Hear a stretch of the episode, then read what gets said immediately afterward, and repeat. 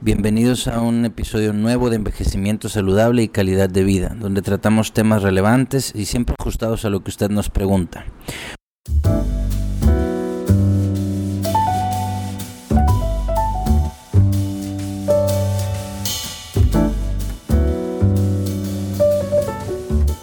Uno de los temas que más nos han preguntado estas últimas semanas y que es un tema recurrente es el dolor. El dolor puede ser un problema agudo, es decir, que acaba de empezar, o puede ser un problema crónico que nos aqueje toda la vida. Vamos a tratar los diferentes tipos de dolor durante la plática y la intención es dar respuestas lo más sencillas posibles a las preguntas que nos han llegado tanto por correo electrónico como por las redes sociales. Gracias por escucharnos, mi nombre es David Montemayor, yo soy geriatra y recuerden que nunca deben de tomar en cuenta una opinión en internet, en un programa de radio, en un podcast, como una opinión definitiva. Siempre acudan con su médico para tener una valoración completa e integral. Gracias por escucharnos, bienvenidos al programa, hablemos hoy de temas de salud en envejecimiento saludable y calidad de vida.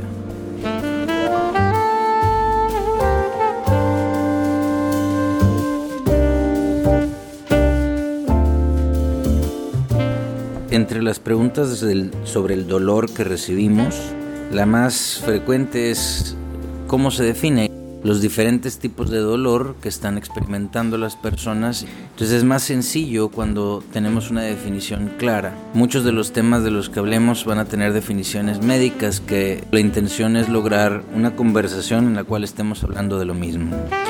Una definición para el dolor que nos puede ser útil para conversar sobre cuáles son las medidas de prevención y las medidas de tratamiento sería que es una sensación no placentera ligada o no a una experiencia emocional que puede estar asociada a un daño actual, o sea, real o potencial de tejido. El tejido puede ser músculo, puede ser piel, pueden ser ligamentos, etc.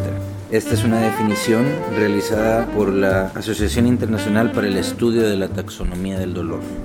Este tipo de definiciones estandarizadas nos sirven para tener una plática más clara sobre distintos temas médicos. No me voy a meter mucho en tecnicismos porque la intención es volver a una plática agradable sobre algo que es bastante desagradable, que es el dolor siempre recordando que debemos acudir con nuestro médico y que ninguna información que encontremos en ningún programa de internet ni radio es en definitiva un tratamiento que debamos de implementar sin la supervisión y la autorización del médico tratante. El dolor se puede dividir en dos grandes categorías, en dolor agudo o en dolor persistente o crónico. El dolor agudo generalmente tiene una causa evidente, clara, autolimitante generalmente podemos identificar perfectamente por qué empezó ese dolor y puede ser un golpe, puede ser por ejemplo dolor postquirúrgico, dolor después de una cirugía. El dolor persistente es un dolor que no cede durante muchísimo tiempo y por muchísimo tiempo hay que definirlo, son seis meses o más y puede tener diferentes causas. Puede ser lo que se llama nociceptivo, puede ser neuropático o puede tener un origen mixto. ¿De qué nos sirve saberlo? estas palabrotas diferentes que, que, empezamos a utilizar en medicina. Dependiendo del tipo de dolor que tenemos es el tratamiento que se da. Y si damos un tratamiento específico, inadecuado para el dolor que tenemos, no vamos a tener una resolución del mismo. Por eso es tan importante tener el diagnóstico correcto y entender cuál es la causa de cualquier enfermedad o cualquier síntoma que estemos sufriendo. La realidad es que una plática de dolor o de cualquier tema médico se puede volver muy complicada y se puede volver muy técnica. Vamos a tratar de no volverlas así. La realidad es que todo de lo que estamos hablando ahorita proviene de casos reales, de personas que van a permanecer sin nombre por respeto a la confidencialidad, pero son síntomas que tenemos muy comúnmente día a día en nuestras casas, nosotros, nuestros padres, nuestros hermanos, nuestros tíos. Para tratar de entender de lo que hablábamos hace un momento sobre los diferentes tipos de dolor, vamos a tratar de entender el tipo de dolor y ese dolor y tratamientos no farmacológicos que se pueden hacer de nuevo siempre con la autorización y su supervisión de sus médicos. Nunca inicien un tratamiento sin ella.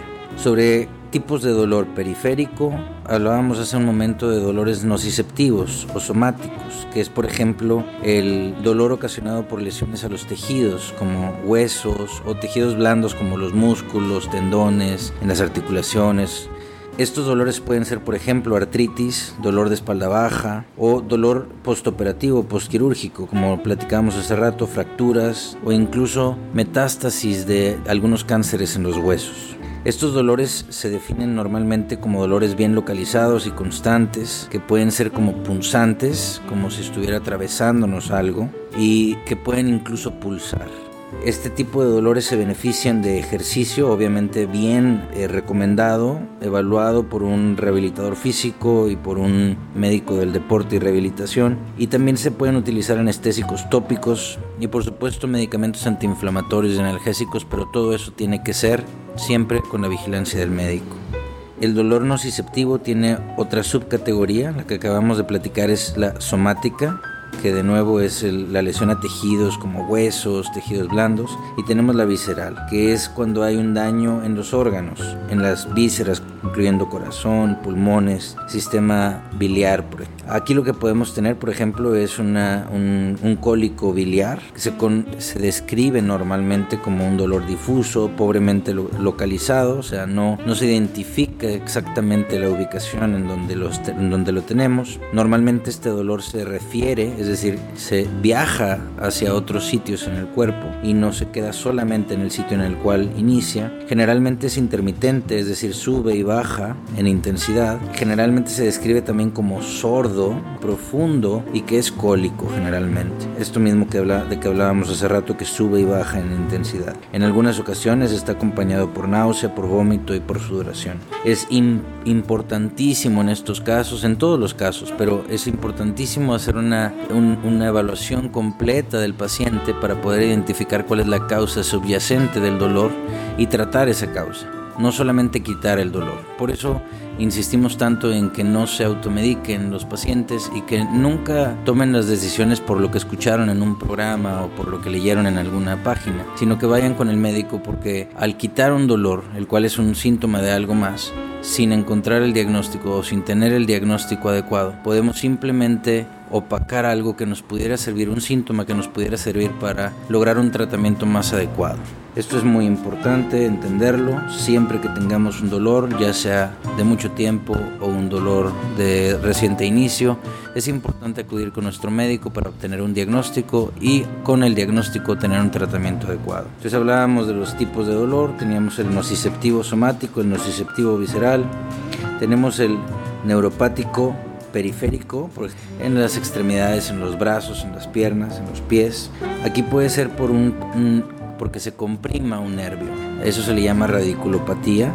Puede ser por una neuralgia después de haber tenido un herpes, por ejemplo un herpes zóster, que lo que, se conoce normalmente, coloquialmente, como la enfermedad de la culebrilla o el latigazo, porque afecta generalmente un pedacito de piel solamente, que se conocen en medicina como dermatomas, y después de que nos afecta la, la parte dermatológica o incluso antes de tener las lesiones dérmicas, podemos tener una sensación ardorosa. Eh, puede haber un dolor de este tipo también sin tener esa infección por una neuralgia del trigémino que es en, la cabeza. Podemos tener una neuropatía asociada a la diabetes, lo cual es muy común porque la diabetes es una enfermedad común en, en países latinoamericanos, como ya lo habíamos platicado en programas previos. También se pueden herniar por condiciones predisponentes individuales de cada uno de nosotros o por el esfuerzo físico que hagamos. Se pueden herniar los discos intervertebrales, que los discos intervertebrales son como pequeños colchones que tenemos entre los huesos que forman nuestra columna vertebral y cuando se, se sale de su lugar ese colchoncito, ese disco, puede comprimir un nervio que finalmente ocasiona síntomas. En esta categoría específica de dolor, el dolor neuropático en el sistema nervioso periférico, cuando es por cualquiera de estas causas que estábamos platicando u otras incluso, generalmente se describe como un dolor prolongado, generalmente constante, pero que puede ser paroxístico, es decir, puede ir y venir con el tiempo también. Generalmente es muy agudo, es quemante o puede tener una sensación como de cosquilleo, como de agujas pequeñas que nos están picando. A veces puede parecer como un calambre también y generalmente se puede asociar a otros disturbios sensoriales, es decir, puede generar también adormecimiento o alteraciones en la percepción, la temperatura o al momento de tacto suave con la ropa, podemos sentir ardor en vez de sentir solamente el tacto suave. Al momento de tener el contacto con una temperatura cálida podemos sentirla de una temperatura diferente o incluso sentir dolor. Eh, aquí, obviamente, como en todos los casos, es muy importante llegar al, diagnóstico. Se pueden utilizar anestésicos tópicos, siempre indicados por el médico. Se pueden, idealmente, dar tratamientos no farmacológicos. Incluso se pueden utilizar algunos medicamentos un poco más fuertes, pero de nuevo siempre con consulta con el médico. Lo importante y el mensaje más relevante es que el dolor no siempre es la misma cosa. Si, pensamos que el dolor es, siempre el, un golpe o que el dolor es algo que se debe a la edad, nos vamos a quitar la posibilidad de hacer un diagnóstico completo. Tenemos que entender que hay muchas causas posibles y que muchas de ellas tienen tratamientos. Debemos de controlar el dolor porque el mismo nos ocasiona una disminución importante en la calidad de vida. Pero para poderlo controlar tenemos que entender cuál es la causa. Y como pueden ver tenemos muchos diferentes tipos de dolor que se identifican en la consulta con un buen interrogatorio. Por todas estas razones es muy importante hacer una evaluación completa, integral de la persona que tenemos enfrente en el momento en el que nos reporta el dolor para poder, poder identificar cuáles son los riesgos únicos o específicos, individuales y las características del dolor para poder evaluar de qué manera sería mejor atacar ese dolor y lograr una recuperación con, una, con un incremento claro en la calidad de vida. Para lograr esto, en el paciente mayor de 60 años, valoración integral, una valoración exhaustiva. Inicialmente se tiene que hacer un tamizaje de dolor, en todos los pacientes. ¿Qué quiere decir eso? Que debemos asumir que hay dolor y lo podemos más o menos ver al, momento en el que el paciente entra al consultorio por la forma en la que camina, después al momento de que nos platica sobre su vida por las limitantes que pudiera tener en algunas actividades que realizaba previamente con facilidad.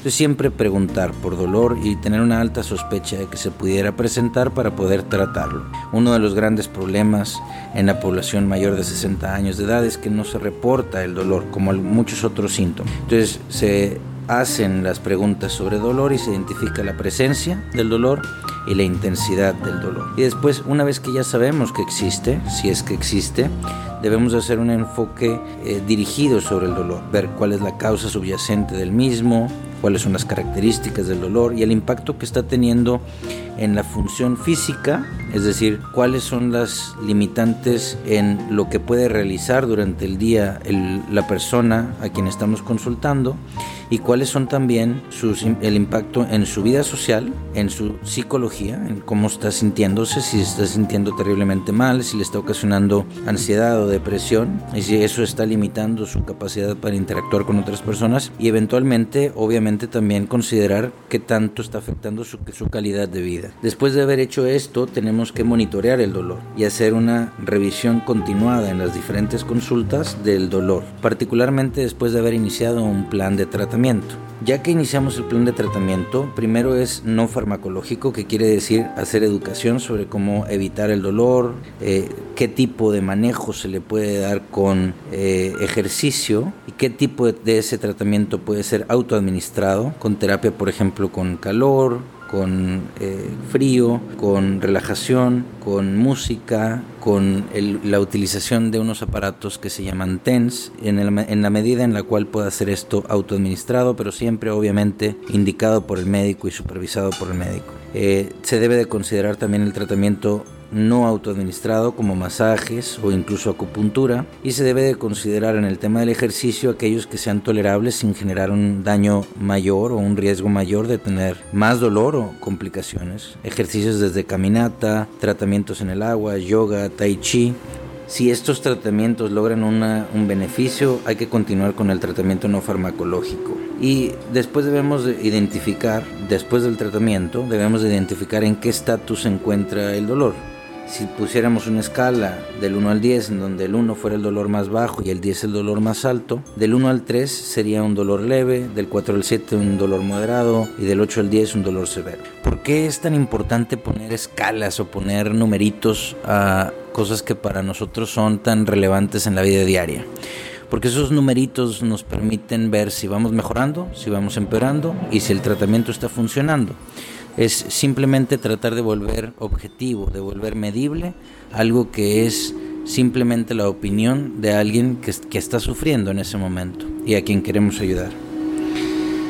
En el en, este, en estas diferentes categorías, ya cuando hablamos de tratamiento farmacológico, no lo vamos a tratar en este programa porque va mucho más allá de la de, la, de las expectativas del mismo. Lo que queremos es más bien tener una definición clara de lo que es el dolor, los tipos de dolor que tenemos y entender que no todos los dolores son iguales y que consecuentemente requerimos un diagnóstico. Que ese diagnóstico requiere un médico y que al tener el médico un diagnóstico puede dar un tratamiento específico que nos va a ayudar. Al ayudarnos va a disminuir nuestras limitaciones funcionales, sociales, y obviamente va a mejorar nuestra calidad de vida. La invitación fuertemente es a que reporten el dolor, que no sientan pena por tener un síntoma, que al contrario, que lo platiquen con sus seres queridos y que en caso de que sea algo necesario lo reportemos con el médico para que nos pueda apoyar. De hecho, no en caso de que sea necesario, porque quien es el indicado para identificar la causa y consecuentemente ayudarles a entender si se requiere algún tratamiento específico es el médico, siempre que tengan un dolor nuevo, consulten, siempre. Y ya que tengan identificado cuál es la causa, pueden saber si es un dolor menor, que no requiere mayor tratamiento, que algo de reposo y algunos analgésicos leves, posiblemente solamente locales, o si es algo que requiere un tratamiento más prolongado con medicamentos ya de uso vía oral o inyectables o del tipo que, que considere su médico. Pero sí, la invitación es a que visiten al médico y hagan una valoración completa de los síntomas que están teniendo. Todo esto se vuelve un poco más complejo cuando tenemos algún, en geriatría, cuando tenemos algún problema pudiera ocasionar dolores. Por ejemplo, postración, inmovilidad, cuando tenemos cánceres o cuando tenemos incluso un paciente que no puede platicar fácilmente su dolor. Pacientes con deterioro neurocognitivo o que, pacientes con demencia. Tenemos diferentes maneras de llegar a una decisión de cómo proteger al paciente de que tenga dolor. Y todo eso está escrito y descrito, pero tiene siempre que individualizarse tanto a las preferencias del paciente antes de que tenga el deterioro cognitivo, como a la comprensión y preferencias de la familia. Se tiene que tener mucha tranquilidad para poder lograr esto de lo que hablamos. El envejecimiento saludable requiere la prevención en el momento que tenemos dolor, pero una vez que el dolor ya es crónico requerimos de tratamiento para mejorarlo. Y así como se llama el programa Envejecimiento Saludable y Calidad de Vida, es lo que estamos buscando con el tema de la corrección del dolor agudo, la resolución del dolor crónico, la identificación de dolores que previamente no reportábamos, el tratamiento con medicamentos lo menos eh, intensos posibles, pero lo más efectivos posibles.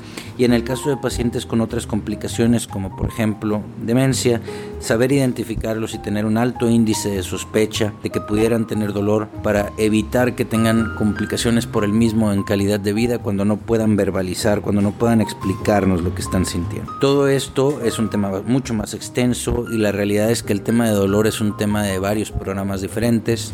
Esta es una breve introducción que va a terminar aquí pero seguirán algunos programas sobre dolor, específicamente sobre las preguntas que ustedes han hecho. Las dos preguntas principales que quería abordar en este programa eran que nos hicieron durante las últimas dos semanas, pero que han sido recurrentes a lo largo de los últimos años, son cómo se define el dolor, qué tipos y qué tipos de dolor son y si todos se tratan igual. Esas dos preguntas espero haberlas, eh, eh, haber tenido una respuesta que fuera satisfactoria. Sé que es un tema muy complejo, pero lo vamos a seguir platicando. Cualquier pregunta que tengan, por favor envíenla por audio a nuestras diferentes líneas de, de comunicación o envíenlas por texto también como preguntas y las contestamos con mucho gusto. Muchas gracias por escuchar un episodio más de Envejecimiento Saludable y Calidad de Vida. Mi nombre es David Montemayor, soy geriatra